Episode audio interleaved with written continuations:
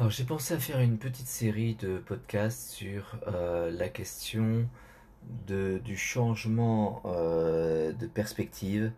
et euh, de ce que ça nous apporte dans notre compréhension du monde. Donc je voulais commencer ça par un premier, un premier épisode sur les maladies cardiovasculaires. Non pas sur ce qu'elles sont, etc., mais sur ce que petit changement dans la compréhension de ce qu'elles sont euh, amène à, dans, comme, comme, comme nouvelle compréhension, comme nouvelle euh, euh, façon de les, de, de, les éviter et de les combattre. Alors, les maladies cardiovasculaires, quand, quand j'en entendais parler il y a, il y a 2-3 ans, enfin jusqu'à il y a 2-3 ans, euh, c'était euh, décrit comme une sorte de mécanisme de euh, d'accumulation de graisse sur la paroi de de, l'artère qui devenait à terme un peu comme un, un comme un bouchon euh, de graisse dans euh, dans les, les, les, les tuyauteries euh, du plombier donc qui devenait un espèce d'amas qui finissait par éventuellement se scinder et aller boucher une, une artère un peu plus loin dans son rétrécissement. C'est bien pratique comme, comme, comme vision. Euh, ça pose quand même un certain nombre de problèmes. Euh, le premier problème, c'est que euh, dans le sang, il n'y a pas de matière grasse en suspension. On n'est pas comme dans les éviers avec le gras qui va se, qui va qui va se répandre. On est, et puis on n'est pas comme dans l'évier avec du gras qui va se répandre et qui va s'oxyder faute d'être dans de l'eau. On est dans un milieu aqueux et il n'y a pas euh, de, de, de, gouttelettes de, gras qui se formeraient comme ça dans le, milieu aqueux. Euh, donc quand il y a euh, des acides gras qui se trimballent, euh, qui se promènent dans l'artère, dans le système vasculaire, eh bien c'est transporté dans des formes de containers. Euh, ces formes de containers, c'est ce qu'on appelle les euh, LDL, euh, Low Density Lipoprotein, euh, ou euh, des HDL, High Density Lipoprotein. Donc ce sont des, des, transporteurs de tout ce qui ne peut pas aller directement au contact avec l'eau parce que euh, hydrophobe. Donc c'est par exemple le cholestérol, c'est par exemple euh, les acides gras et c'est par exemple les vitamines dites liposolubles euh, comme la vitamine D ou la vitamine A, etc. Euh, du coup, si c'est pas euh, des, euh, des, des, des, des, gouttelettes de gras qui viennent se poser sur la paroi, ça, pose un, ça pose une question de représentation. de la même façon, la paroi de, de, de, de, l'artère est, est recouverte d'un tissu épithélial, c'est un tissu de, cellules qui, sont là justement pour faire la, la, la, jonction entre ce milieu aqueux et euh, l'artère, la, enfin, la, paroi de l'artère elle-même. Et euh, ce tissu épithélial ne permettrait pas à des, à des, tissus de s'accrocher, euh, en particulier ne permettrait pas à des, à des, à des, simples, à des simples acides gras de s'accrocher. Euh, donc, manifestement, la représentation n'est pas la bonne. Et du coup, euh, la façon de combattre euh, les maladies cardiaques qui serait de euh, baisser le, le, gras qu'on aurait dans le, dans le sang pour, parce que c'est cet excès de gras qui ferait l'excès de, de, de, de, de, bouchons dans l'artère est, fausse. Alors qu'est-ce qu'on apprend quand on regarde le sujet? Euh, On apprend qu'en fait euh, la bonne représentation c'est pas euh, un bouchon dans une dans les, dans les, dans, une tuyauterie, mais c'est plutôt équivalent à, un bouton du type de, des boutons que ces adolescents peuvent avoir sur la peau, mais qui est en fait sur la peau de l'artère. Alors ça fait des gros boutons hein, à force. D'abord parce qu'ils sont jamais soignés, et ensuite parce que ils ont, en l'occurrence, beaucoup plus de, facteurs pour, pour accentuer le, phénomène.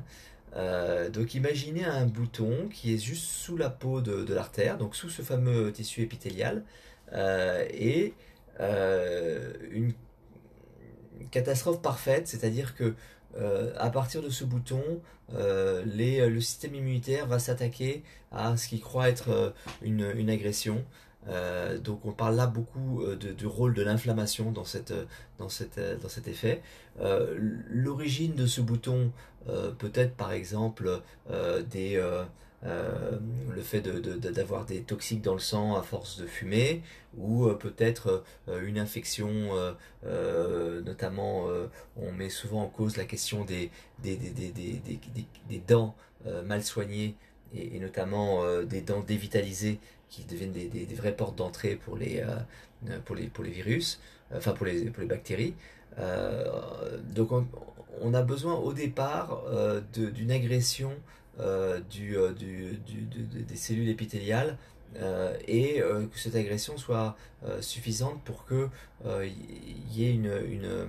une, une série d'événements derrière. Et ce qui est le, mis en cause au principal dans, dans, dans ces phénomènes, c'est le fait qu'on ait dans son sang beaucoup trop de LDL dysfonctionnels. Les LDL, je les ai évoqués tout à l'heure, les, les, les, low density lipoprotéines, ce sont les, ces containers qui contiennent euh, et qui véhiculent euh, les, les, les, euh, les, produits hydrophobes et, lipophiles dans le corps. Donc c'est rempli par, par, les cellules du foie qui sont capables de les reconnaître, de reconnaître ces, ces, LDL comme étant des, des cellules spécifiques et donc ils vont les, les, les, remplir ou les, ou les, euh, les restructurer. Ces, ces, euh, containers se promènent dans le sang et vont rentrer dans les tissus pour apporter euh, la nourriture ou les cholestérols qui est en fait une sorte de... Il faut, faut, considérer ça comme une sorte d'enduit pour le, pour, pour, le corps. Et c'est euh, CLDL arrivent, ont cette capacité, grâce à, euh, euh, des capteurs sur leur surface, à rentrer dans les tissus et à venir délivrer le, contenu qu'elles qu'elle, transportent. Quand elles sont dysfonctionnelles, ce qui va se passer, c'est qu'elles ne vont plus être reconnues par le foie et donc elles ne vont plus être recomplétées et elles vont se promener dans l'organisme avec de plus en plus de possibilité d'être euh, comme des cellules euh, exogènes, comme des cellules euh, pathogènes, des, agressions que le système, que le système immunitaire doit, doit, doit combattre. Et donc,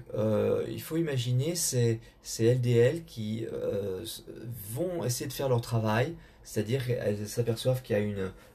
une atteinte à, l'intégrité de, la paroi artérielle et vont rentrer dans les tissus de la paroi artérielle pour essayer d'apporter euh, le cholestérol qu'elles n'ont plus euh, parce qu'elles n'ont plus été remplies euh, par le, par le foie parce qu'elles sont dysfonctionnelles. Et le système immunitaire va s'attaquer à ces cellules et c'est ce qui va produire la plus grosse partie de, ce qu'on appelle les, en anglais les foam cells, les cellules écumes, qui sont à l'intérieur de ce bouton. Et, c'est ce qui va faire gonfler ce bouton. Euh, le corps va essayer de stabiliser ce bouton en faisant migrer euh, des cellules, euh, musculaires venant des muscles qui, qui enserrent l'artère, va essayer de d'y fixer du calcium pour essayer de, de stabiliser cette plaque. et on a la construction d'une plaque d'inflammation et euh, c'est cette plaque, cette espèce d'amas de, euh, qu'il faut comparer avec un gros bouton, qui risque de rompre à tout moment et dans sa rupture de lâcher euh, des, des foam cells, de lâcher un, espèce de pu à l'intérieur, enfin dans la lumière de l'artère, dans le, dans, dans, dans, dans, le flux sanguin. Et le flux sanguin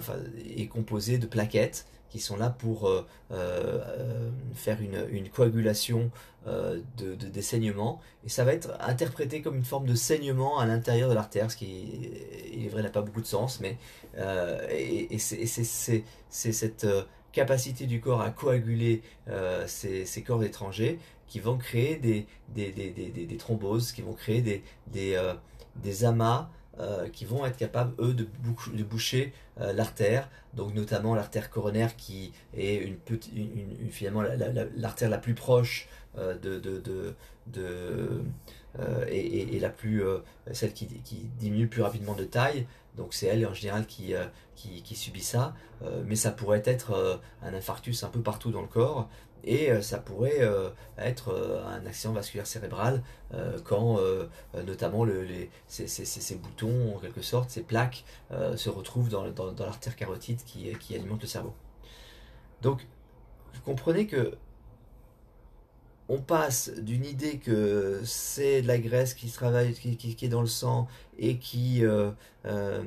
qui euh, va se déposer sur les, sur les, parois de, de, de, la tuyauterie, à c'est une, situation d'inflammation qui fait que notre corps est en train de surréagir à quelque chose qui, auquel ne devrait pas, et que tant qu'on est dans l'inflammation, ça va être le cas, et euh, qu'on euh, augmente ce risque cardiovasculaire sans être euh, obèse, sans être forcément euh, autre chose que quelqu'un qui est en inflammation. ce qui explique que c'est assez fréquent de voir des marathoniens s'écrouler. ils ont un accident cardiaque alors qu'en principe ils sont les gens les plus sains de la planète. sauf qu'ils peuvent aussi être dans une situation de grande inflammation. Qu'est-ce qui, euh, euh, euh, fait que ces LDL peuvent être dysfonctionnels et donc contribuer à la, à la, création, au développement de ces, de ces qui sont ces, plaques Eh bien, le,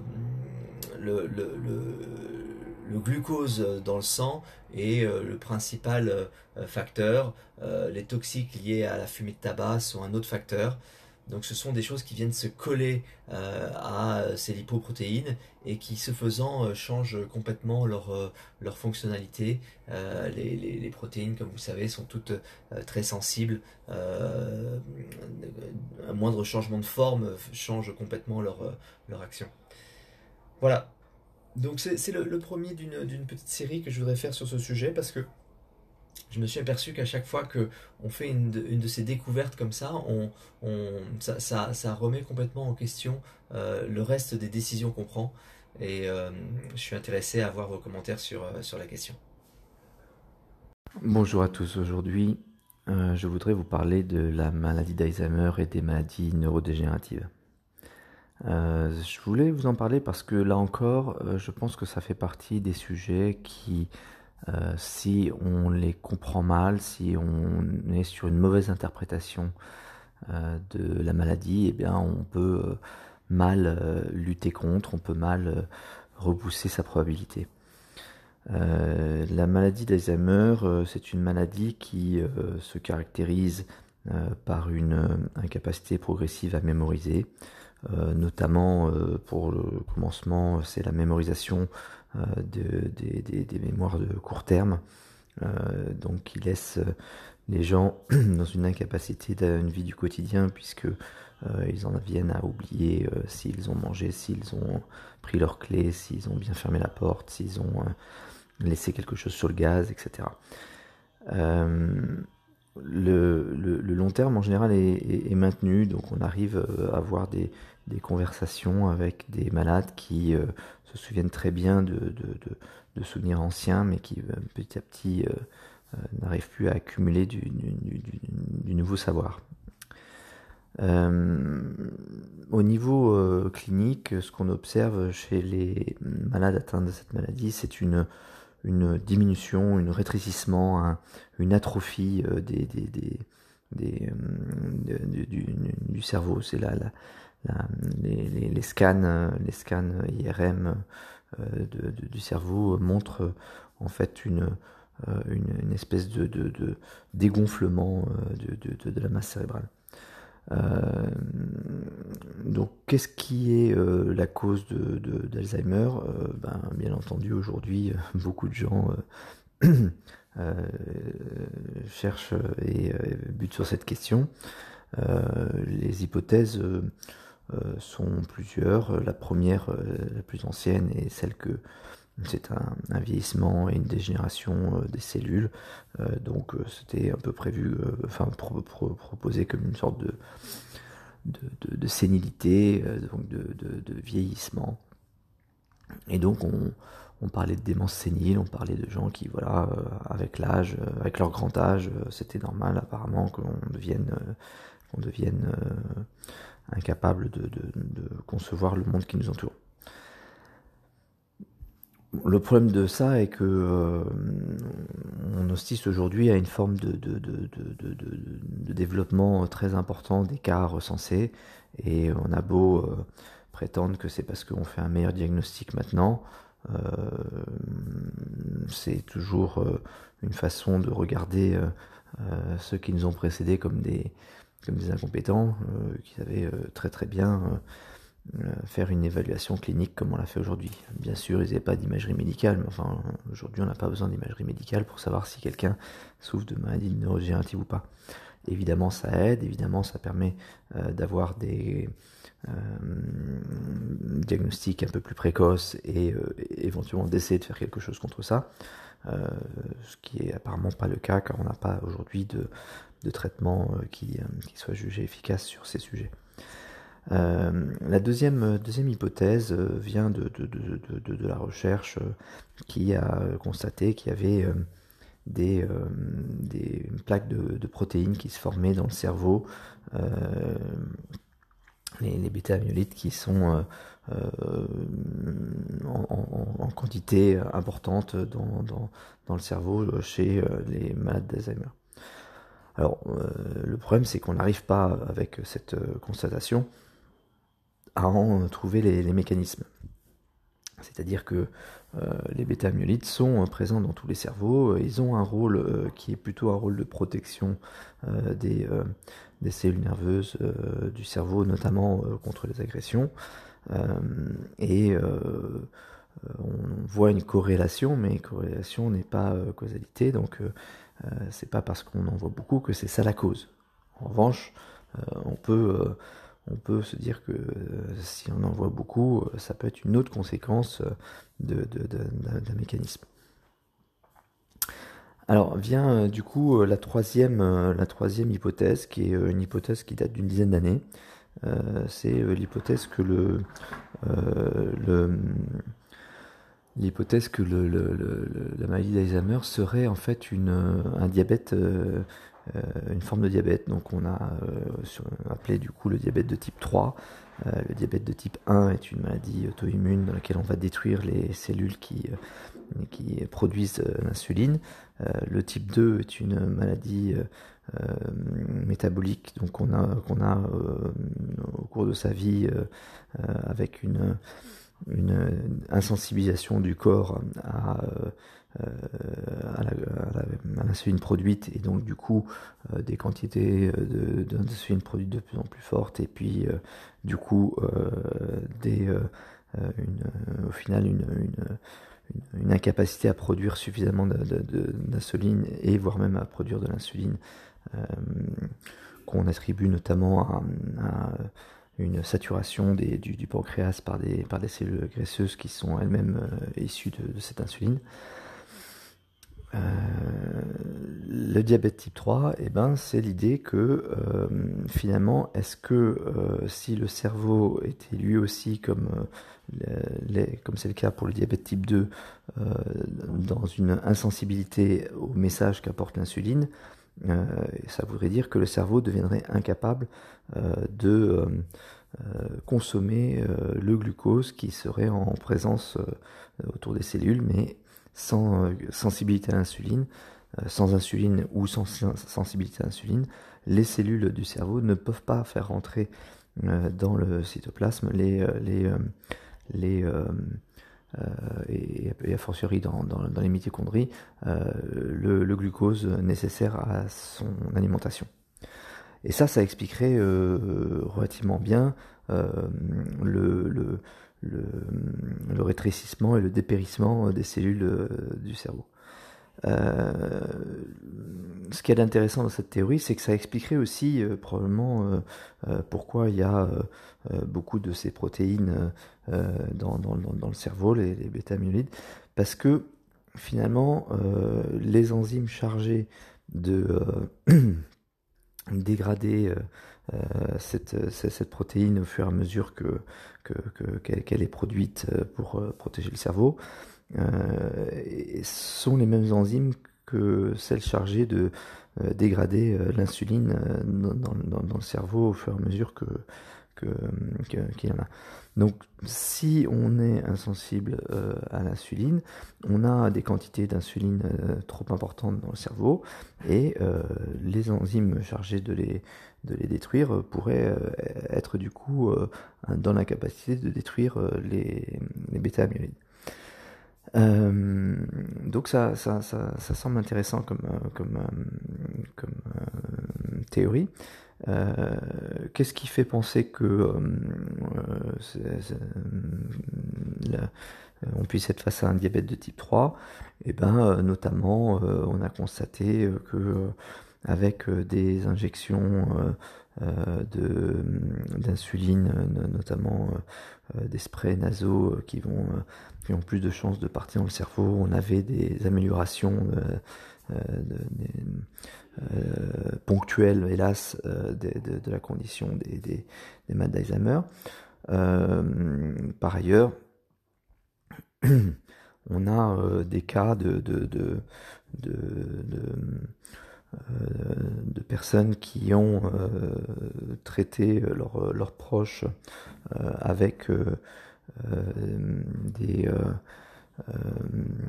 ce qu'on appelle des MCT, c'est-à-dire des triglycérides à chaîne moyenne, donc des triglycérides qui ont une taille suffisamment courte pour être capable de rentrer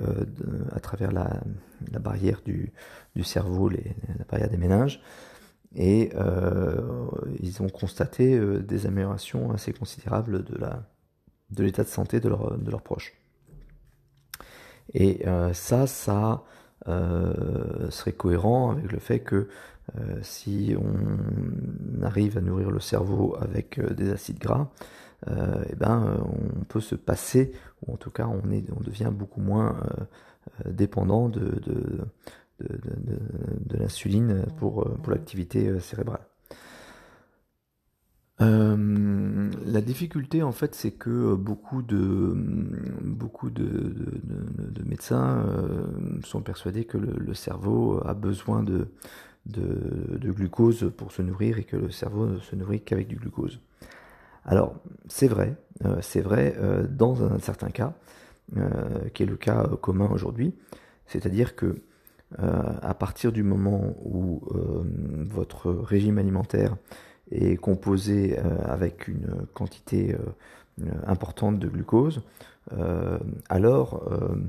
le, corps ne va pas produire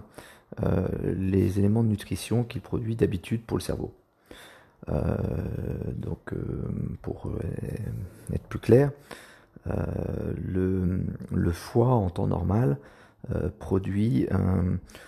une substance qu'on appelle euh, les, les corsétogènes. C'est en fait du, de, l'hydroxybêta-butyrate, BHB, euh, qui euh, est suffisamment petit pour passer la barrière des méninges, pour rentrer dans le, dans le, donc dans le, cerveau et pour nourrir les cellules du cerveau d'une manière qui est en plus beaucoup plus efficace et beaucoup plus propre alors beaucoup plus efficace parce qu'elle a besoin de deux fois moins d'oxygène pour produire euh, deux fois et demi plus d'énergie. Et ensuite euh, beaucoup plus propre parce que c'est une c'est une, euh, une, réaction, enfin c'est le, l'entrée dans la cellule et la transformation en en énergie de base, ou en tout cas en bloc de base qui euh, va alimenter le cycle des mitochondries, euh, c'est-à-dire euh, découper la chaîne de, de, de, carbone qui est, le, le, triglycéride pour créer à la fois de l'acétyl-CoA qui va rentrer dans le cycle de Krebs et à la fois du NADH, enfin oxydé du NADH et du FAD.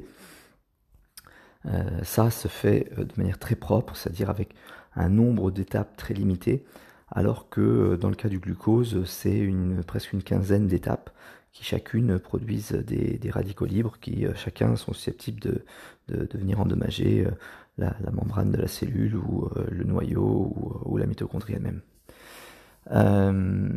donc avoir, avoir ces, corps cétogènes comme nourriture est beaucoup plus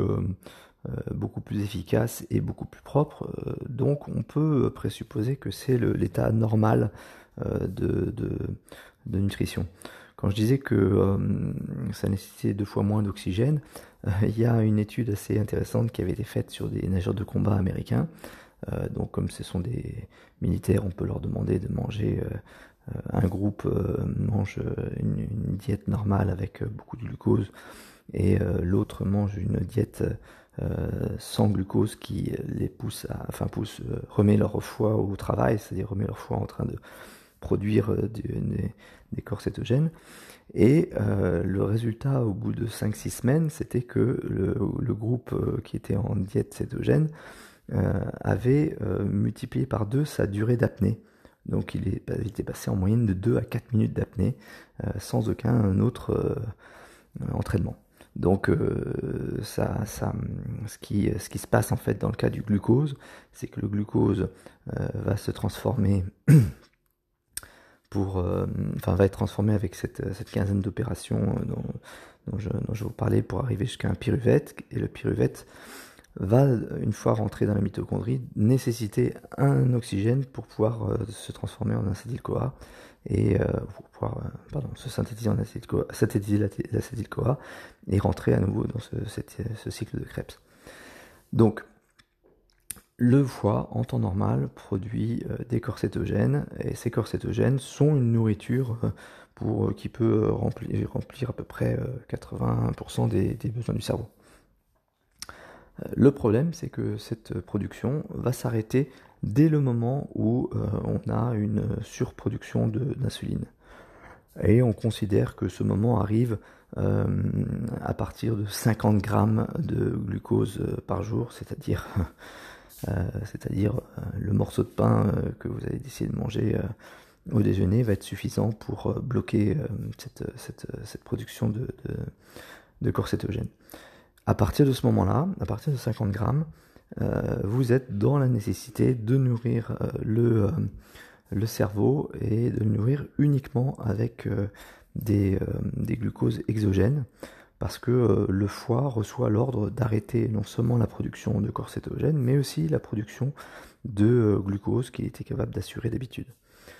Euh, notamment en transformant des protéines, des, acides, des, acides, aminés via un, processus de, de, de nouveau glucogénèse. De nouveau, de nouveau glucogénèse.